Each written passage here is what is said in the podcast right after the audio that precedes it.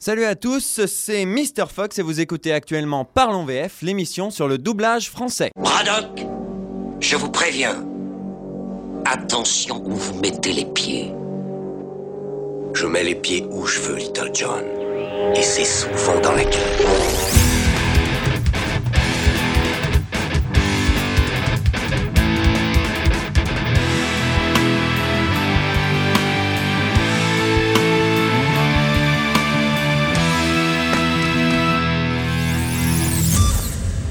Aujourd'hui, nous allons parler de Django Unchained, le dernier film de Quentin Tarantino, qui est sorti dans nos salles obscures le 19 janvier dernier. L'action prend place aux États-Unis, à l'époque où la traite des Noirs battait son plein. Le film nous conte l'histoire de Django, un esclave libéré par un chasseur de primes, le docteur King Schultz. Celui-ci veut retrouver la trace de trois meurtriers dont seul Django connaît les visages. Mais Django, de son côté, n'a qu'une seule idée en tête, retrouver sa femme, Brumilda, vendue à un négrier dans le Mississippi, un certain Kelvin Candy. Vous tuez des gens et on vous récompense? Plus ils sont pourris, plus la récompense est grande. Je cherche les frères Brittle. Je saurais les reconnaître. Ils ont vendu ma femme. À qui, je sais pas. Si tu m'aides à les trouver, je te rends ta liberté et je t'emmène sauver ta femme. On va où alors? C'est quoi ton nom? Django. Avec un D. Alors, attaquons-nous à la version française de Django Unchained. Une version française un peu particulière, qui déroute et qui pose énormément de questions. Cette chronique aura moins d'extraits que d'habitude, mais il y a quand même beaucoup de choses à dire. Elle a été enregistrée au studio de Saint-Ouen, dont j'avais déjà parlé dans ma chronique sur The Social Network. L'adaptation est signée Pierre Arson et la direction artistique est signée Michel Dérin. Un couple qui opère beaucoup ensemble. Ils ont travaillé tous les deux, euh, par exemple, sur la version française de Skyfall, le dernier James Bond, ou encore de The Dark Knight Rises. Vous avez également euh, pu entendre leur travail sur Inception, un film que j'ai déjà chroniqué dans une émission vidéo. Si vous ne l'avez pas vu, vous pouvez la revoir sur parlonsvf.mrfox.fr. Alors une adaptation de plutôt bonne facture, mais avec quelques réserves. Quelques choix qui parfois surprennent, voire perturbent. Le choix le plus bizarre est visible dès la bande-annonce. En effet, lorsque Django se présente en version originale, il épelle son nom, D-J-A-N-G-O,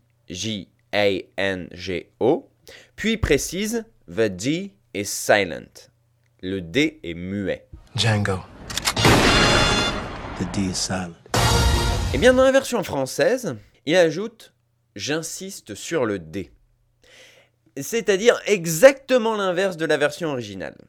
Donc euh, moi j'ai envie d'être un petit peu audacieux et de poser une question. Pourquoi? C'est une vraie question. Je me pose vraiment cette question pourquoi? Alors c'est vrai que dans le film, en version originale, du début à la fin, on appelle Django Django. Vous voyez comme je le fais bien. Django. Personne ne prête vraiment attention à ce D soi-disant muet. Et en version française, de même, pendant tout le film, on l'appelle Django. Pourquoi? Tout simplement parce que la langue anglaise veut que les mots commençant par J se prononcent J. Par exemple, si en France on prononce bien Jean Valjean, on prononce également Johnny Hallyday. Vous n'avez jamais entendu parler de Johnny Hallyday. C'est toujours Johnny Hallyday. Alors pourquoi cette réplique? Pourquoi ce démuet? Eh bien, il s'agit en fait d'une référence au film Django de 1966.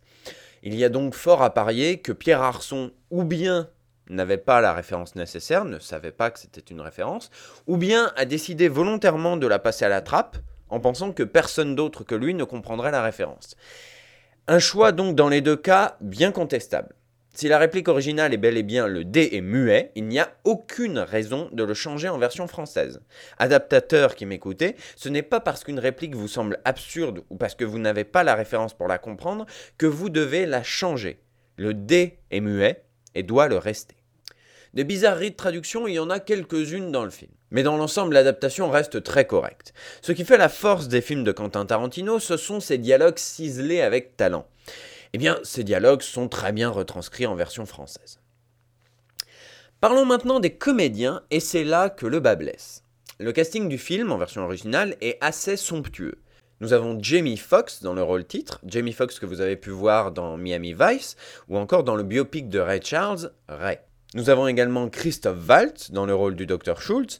Christoph Waltz, comédien autrichien que nous avons tous découvert dans Inglorious Bastards et qui a récemment joué dans Carnage de Roman Polanski. Sont également présents Leonardo DiCaprio, Samuel L. Jackson ou encore Kerry Washington. Et dans ce casting 3 étoiles, aucun comédien, je dis bien aucun, n'a sa voix française habituelle. Jamie Foxx n'est pas doublé par ses voix françaises d'usage, mais par Jean-Baptiste Anoumont. Christophe Valls ne s'est pas doublé lui-même, comme il l'avait fait dans Inglorious Bastards. Leonardo DiCaprio n'est pas doublé par Damien Viteka, qui l'a doublé pendant 15 ans, mais par Damien Ferrette, qui l'a doublé dans Inception et J. Edgar. Et enfin, Samuel L. Jackson n'est pas doublé par Thierry Desroses, qui est sa voix française depuis... Hmm, toujours donc un casting français qui devrait outrer tous les fans de doublage, et même les non-fans, comme vous peut-être, euh, qui appréciez juste les films devant votre télé, et qui aimaient bien euh, écouter les acteurs américains parler avec la voix qu'ils ont toujours eue. Vous aussi, vous êtes peut-être outrés, et vous avez parfaitement raison d'être outrés. Alors comment expliquer que cette version française soit excellente? Ce doublage me pose un véritable cas de conscience en tant que chroniqueur fan de doublage. D'un côté, je suis très déçu de ne pas entendre les voix habituelles de mes comédiens préférés. Je déteste qu'on change euh, un comédien sur un acteur américain.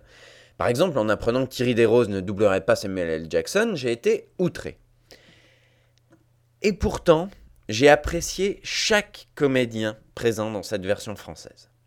Par exemple, Jamie Foxx. Ses voix habituelles sont Julien Kramer, qui l'a doublé dans Ray et dans Miami Vice, où il est excellent, et Lucien Jean-Baptiste, qui l'a doublé dans des comédies récentes comme Valentine's Day. Dans Django Unchained, il est doublé par Jean-Baptiste Anoumont, un comédien dont jusqu'à maintenant, je suis désolé, je n'avais jamais entendu parler. Vous avez pu l'entendre récemment dans un petit rôle dans Capitaine America, dans Cosmopolis, ou encore dans le rôle titre du film Chronicle. Il est très bon. Il est très bon. Certes, ce n'est pas sa voix habituelle, mais personnellement, je ne suis pas assez attaché à Julien Kramer pour être véritablement outré. Je trouve Monsieur Anoumont excellent. Il a complètement pris sa place dans le comédien, dans le personnage, il sait où il va, il sait ce qu'il fait, et il le fait bien. Je suivrai avec attention les prochains films de Jamie Foxx pour savoir si euh, Monsieur va continuer à le doubler. Parlons maintenant de Christophe Waltz qui interprète le Dr Schultz. Depuis qu'il a été découvert dans Inglorious Bastards, il n'a pas fait énormément de films.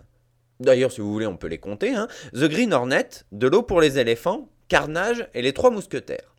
Et dans ces quatre films, il n'a jamais été doublé par le même comédien. Je ne vais pas vous citer tous les noms, mais le comédien changeait à chaque fois. Dans Django Unchained, c'est une nouvelle voix qu'on entend, celle de Pierre-François Pistorio un comédien que vous avez peut-être déjà entendu. Il a été la voix française d'Antonio Banderas dans plusieurs de ses films, dont Le Masque de Zorro. Il était également la voix de Che Guevara dans le biopic du même nom, sorti en 2008. C'est pour moi la révélation de cette version française. Au bout d'à peine quelques minutes, j'avais oublié son existence, je n'entendais que Christophe Waltz. Pierre-François Pistorio reproduit chaque mimique vocale de l'acteur, sa prononciation si particulière, si autrichienne, cette manière de marquer des pauses là où il ne faudrait mettre euh, que des liaisons, par exemple de dire un allemand au lieu de un allemand. Il réussit à faire tout ça sans jamais le caricaturer comme je viens de le faire avec Outrecuidance.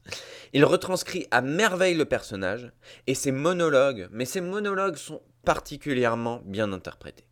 Mais je vous laisse juge, nous allons écouter une petite scène du film où Django discute avec le Dr Schultz, d'abord en version originale et ensuite en version française. You mind telling me what the hell you doing? I confirmed that Brunhilde is at Candyland. You sure it's her? He didn't call her by name, but she's a young lady with marks on her back and speaks German. Now, while it's not wise to assume in this instance, I think it's pretty safe.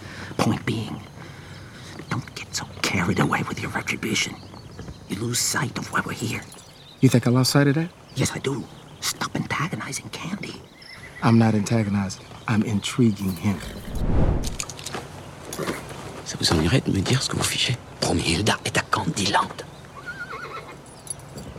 Vous êtes sûr que c'est elle? Sans la nommer, il m'a dit qu'il s'agit d'une jeune femme au dos fouetté qui parle allemand. S'il faut en général se garder d'être optimiste dans ce cas-ci, on peut l'être raisonnablement autrement dit. Ne te laisse pas emporter par ton désir de vengeance. Tu perds de vue le but de notre visite. Moi, je perds ça de vue. Oui, je trouve. Cesse de te mettre Candy à dos. Je veux pas me mettre Candy à dos. Ce que je veux, c'est l'intriguer.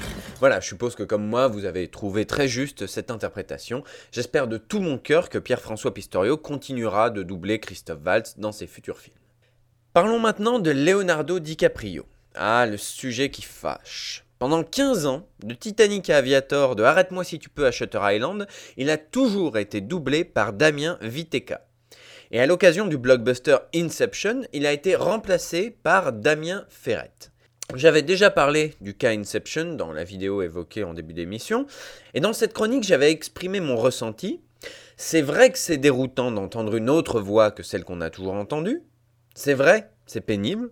Quand on a vu Aviator, Titanic, et que d'un seul coup on entend une autre voix, c'est sûr, on est désemparé. Mais dire que Damien Viteka est un mauvais comédien, dire qu'il est mauvais sur Inception, c'est de la mauvaise foi. C'est mentir. Il est bon dans Inception. Pour Django, je vais vous dire à peu près la même chose. Ce n'est pas sa voix habituelle, certes, c'est déroutant, mais il est bon quand même. Alors les amis, car pour moi, chers auditeurs, vous êtes tous des amis, faites-vous une raison. Damien Ferret va devenir la nouvelle voix de Leonardo DiCaprio. Euh, le choix de Damien Ferret sur Django est la preuve que les jeux sont faits. C'est fini. Et je sais que je vais pas me faire que des amis en disant ça, mais j'ai envie qu'on lui laisse une chance. Soyons lucides, Leonardo DiCaprio n'a même pas 40 ans. Il a encore, je l'espère, de nombreux rôles devant lui et une vie d'acteur bien remplie. Damien Ferret, a priori, comme je l'ai dit, va devenir sa nouvelle voix attitrée. Et quand il aura doublé DiCaprio 10 fois, 15 fois, 20 fois, eh bien peut-être qu'on commencera à se rendre compte qu'il n'est pas mauvais. Je vais reprendre un exemple que j'avais déjà cité, Johnny Depp. Lorsque Bruno Choel, la voix française de Johnny Depp, l'a doublé pour la première fois, les gens ont protesté. Oui, qu'est-ce que c'est que cette voix d'adolescence? Un scandale Mais aujourd'hui, pourriez-vous imaginer une autre voix que celle de Bruno Choel Non, il est maintenant attaché à Johnny Depp. Il l'a même doublé sur le film d'animation Rango. Habituellement, pour un film d'animation, on appelle plutôt les stars françaises du moment.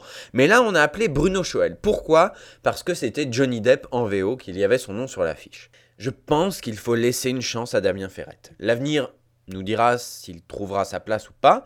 Et quand bien même, quand bien même, Leonardo DiCaprio pourrait très bien évoluer avec deux comédiens différents. C'est ce que fait déjà Jamie Foxx.